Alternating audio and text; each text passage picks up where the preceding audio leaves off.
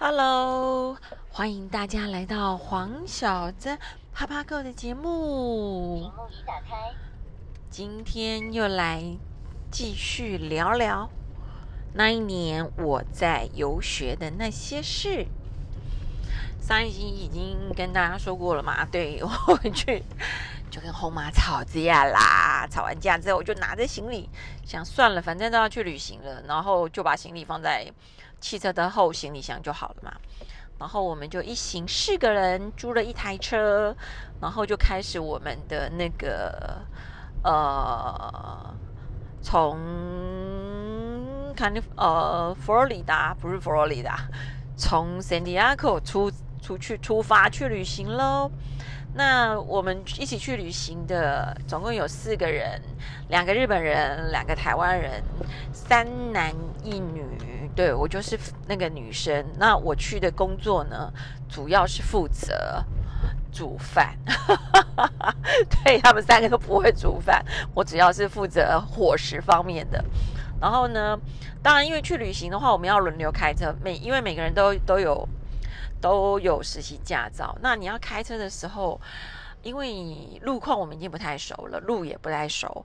然后呢，两个日本人跟两个台湾人这样搭配，刚好大家可以用自己的母语在沟通。对，万一你在出去玩的时候都不熟的情况之下，看地图已经很痛苦了。然后如果你还要用英文在沟通的话，不惊嘎当起才会到目的地。OK，好，这个时候我们就开始出发出去玩啦。那我们是从先从 San Diego 往北开，走海岸线，然后先先到那个呃旧金山，因为我们这个台湾人的姑姑他们家住在旧金山，所以呢，我们就沿路开开开开开，沿路玩玩玩，然后呢，到旧金山去住一个晚上。对，这个时候一定要散散家利用在国外的亲朋好友们，然后然后去那边住了一个晚上之后，到了旧金山之后呢，我们就往东开，往东开要往盐湖城的方向走。那要往盐湖城方向的走的中间呢，我们先在一个地方停留，然后睡了一天之后，第二天早上起床，准备要出发的时候，当天刚好是二零零一年的九月十一号。对，早上起床，大概八九点，在吃完早餐的时候，反正你就觉得那个气氛非常凝重，大家都非常专注的在看着电视。嗯，因为那个时候大概八八九点的时候，我们才知道原来美国发生了非常呃恐怖的攻击事件，就是九幺幺空攻击事件。那个时候我刚好人在美国，然后正在旅行的途中，然后我们就那天早上你知道吗？所有的人都面看着那个电视，大概看了一个多小时，因为真的觉得第一个。怎么可能会在美国发生这件事情？而且我们人又在当时，然后感觉真的是非常的恐怖。后来我们要走的时候呢，我记得饭店的那个服务人员还很好心的告诉我们说，叫我们千万一定要小心，如果在旅行的途中有碰到零检，因为他们现在好像会实行宵禁或是什么的，不清楚。他说如果有。面临到你要警察叫你停车检查的时候的话，你一定要马上停车，而且手一定要放在警察看得到的地方，千万不要乱动。他说切记，手不要乱动哦，手一定要举起来，让警察看得到你的手在干嘛。他叫你拿东西的时候，他叫你动的时候，你才可以动。然后驾驶人员的手一定要放在方向盘上面，叫我们切记。然后告诉，然后祝祝我们那个旅行平安，叫我们一定要注意安全，因为那个时候，那个时候那个美国非常的慌乱，然后 information 也是非常的非常的混乱。像我们后来从那个汽车旅馆开车往呃盐湖城方向的时候，沿路我们就一直在听广播，他就说，反正那时候消息就一直出来，不知道哪里又又有又有恐。哦，恐怖爆炸事件哪里又有？然后呢，有一条有一台火车，哦，在什么路什么高速公路旁边，然后正在往什么的方向？我说，哎，奇怪，我说，哎，他讲的那条 highway 好像就是我们我们这一条 highway，然后他就说，就是从那条火车目前正从诶旧金山往盐湖城的方向。我就说，哎，开坡就是隔壁那一条铁铁轨吧？因为那我们走的那条公路就在铁道的旁边。然后没有多久就看到一台火车飞驰而去的同时，旁边两边一堆警车跟救护车还有消防车跟着。哎，我就说。该不会刚刚在广播的就是这一台？我们就说，赶快先靠边停一下，因为觉得觉得那个警察在追逐，然后不知道发生什么事情，然后很多那种呃消防队员、救护车什么都也都跟着那一台火车在跑了。我说我们赶快先靠边停，我们不要再跟跟跟上去，我觉得这个感觉有点危险。然后反正那个时候好像是。火车也已经接到指令，要开到空旷的地方才可以停下来，就是旁边都不能会不能有车子的地方才可以才准停下来。他们要上车检查或怎么样，反正整个沿路的感觉就是非常的紧张跟刺激，还有很多的不安跟惶恐。然后沿路呢，我们就开到那个盐湖城。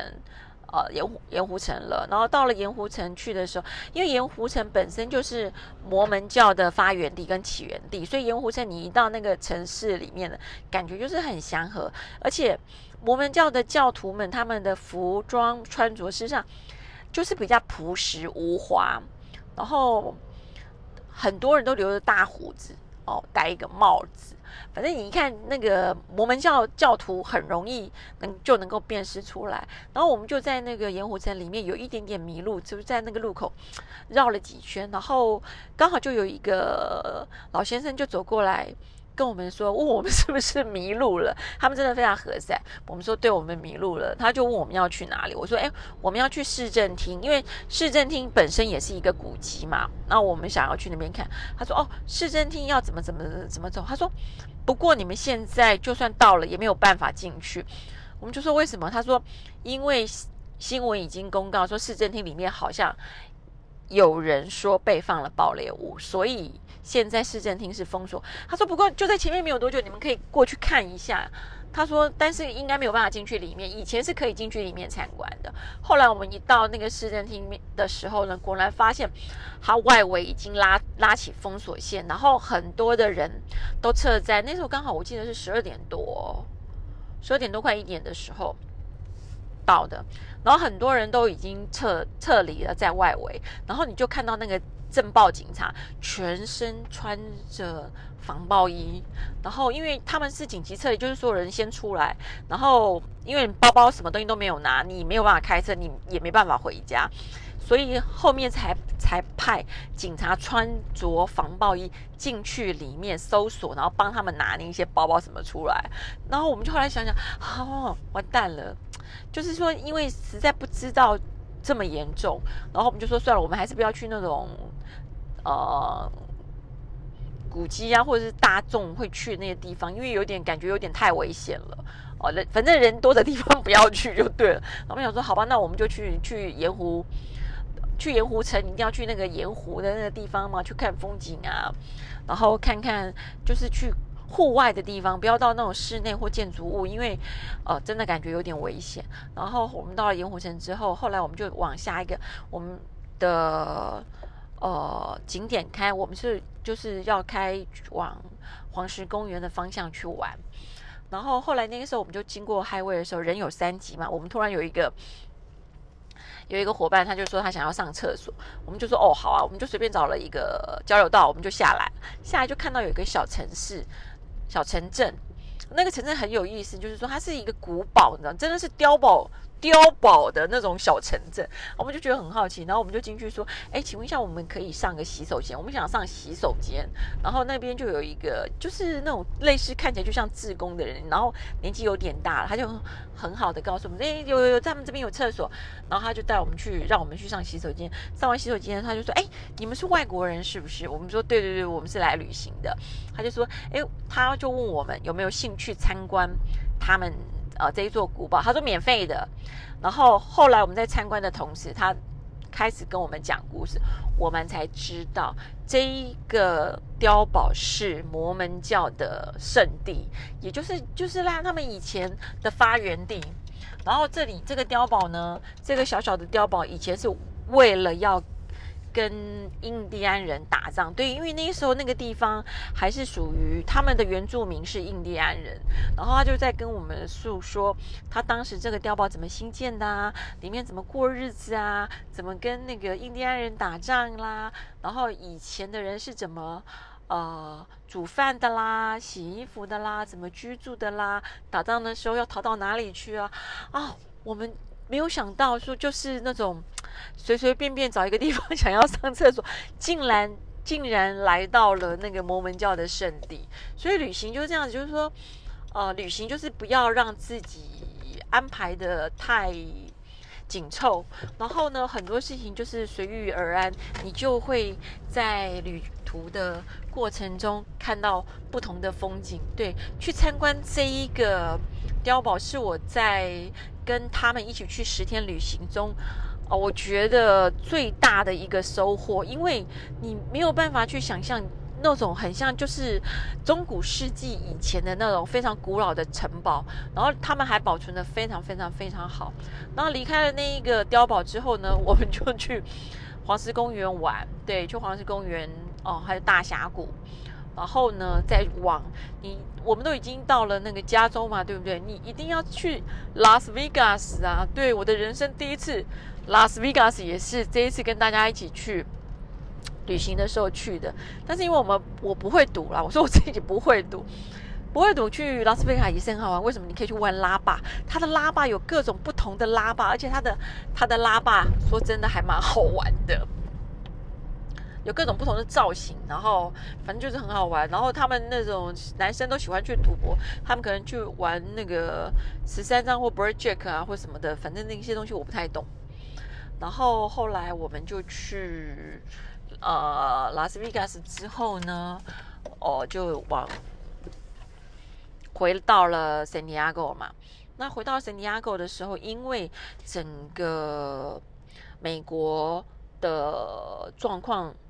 非常的非常的紧张，因为那当时呢，就是对于恐怖分子的定义还没有定义的非常清楚，到底是呃发生什么事情。所以那时候我姐姐打电话给我，就说：“哎，万一他们有锁国，或者是哦状况不对的话，问我要不要去那个佛罗里达，因为我姐姐的大姑在佛罗里达。”开餐厅，我说哈，我现在在西岸呢，你要我开到整个开到东岸去，天哪！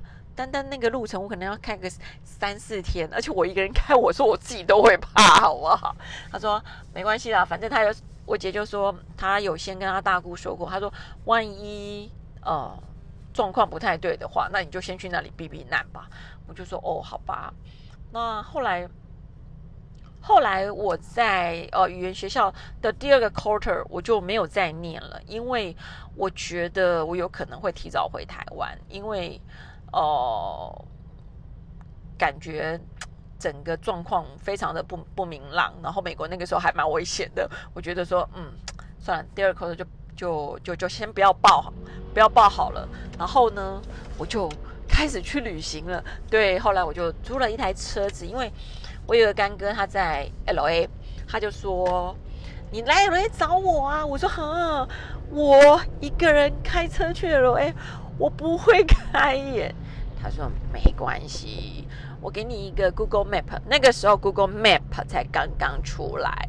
是的，以前没有 G P S。那时候当然，你看，二零零一年的时候，G P S 那个时候还没有很盛行，应该只是刚刚开始。”在研发的阶段，然后那个时候刚刚有 Map，就是有 Google Map 这个东西。那我哥就跟我说：“来，你我给你我家地址，然后你就输入你家地址进去，然后你就按 Enter，他就会告诉你，你从你们家出来要左转还是右转，走哪一条路，哪一条路，哪一条哪哪一条路。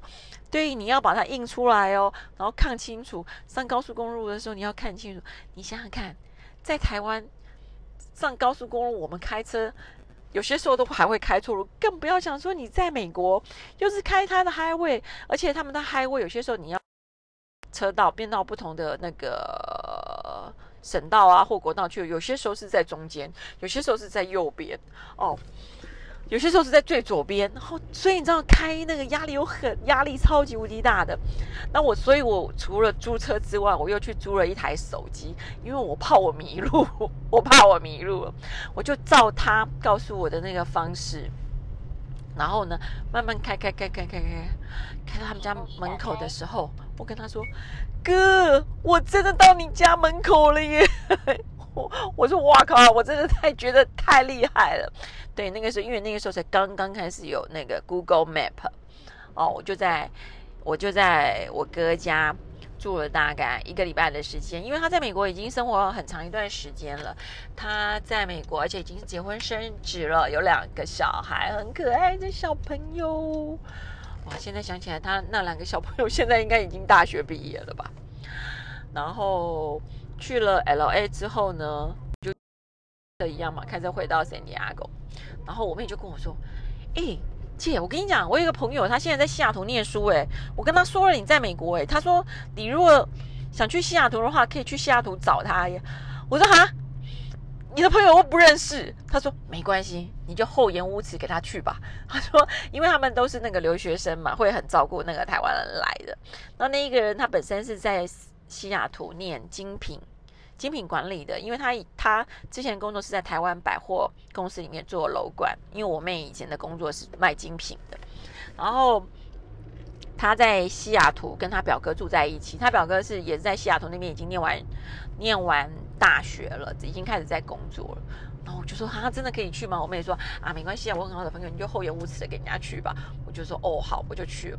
就我去的时候，对方真的很好，他真的是在那个。诶，飞机呃，飞机场里面就写的大大的看板，写 Carry 黄欢迎你。对，然后我就去了。那他们就是他跟他表哥住在住在那边嘛。然后他表哥，他表哥主要是在呃长荣，在长荣上班。他主要工作是做什么呢？他主要的工作是做长荣的那个重量计算员。他我说啊，长荣还需航空公司还需要这个？他说当然啦，你以为那个所有的那个为什么会每个人他的行李箱都有重量重量的限制？是因为他们要去精算，譬如在这一架航航空啊航班这一架飞机，它主要的。呃，可以载重量是多少？然后呢，呃，今天有没有呃客满？客满是多少人？行李预估是多少？他们会有一个正负值。然后呢，像他们有些像这种还会兼兼载一些货运嘛，对不对？航空空运的一些货，然后这些货有多重？多少多少人多重的话，你要怎么去放？你要放左边，放右边？我说哈，是这样子哦。他说：“你以为？”我说：“我以为东西就是直接放上去就好。”他说：“没有，他要维持飞机整个的平衡。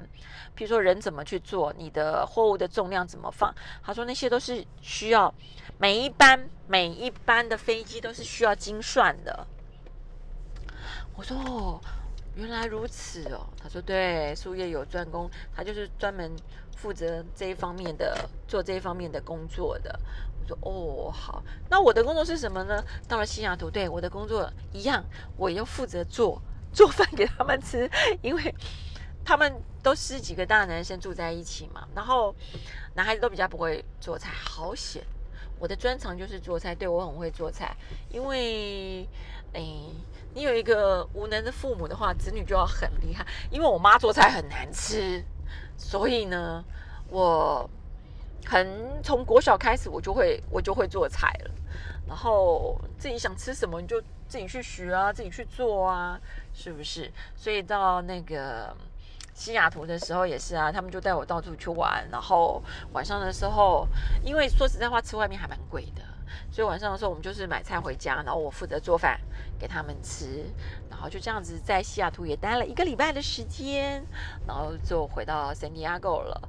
在圣地亚哥呢，我后来又在大概住了一个多月，就开车一样，开车就是在圣地亚哥附近，然后到处去走走，然后后来还是决定准备回台湾，因为嗯状况不太妙。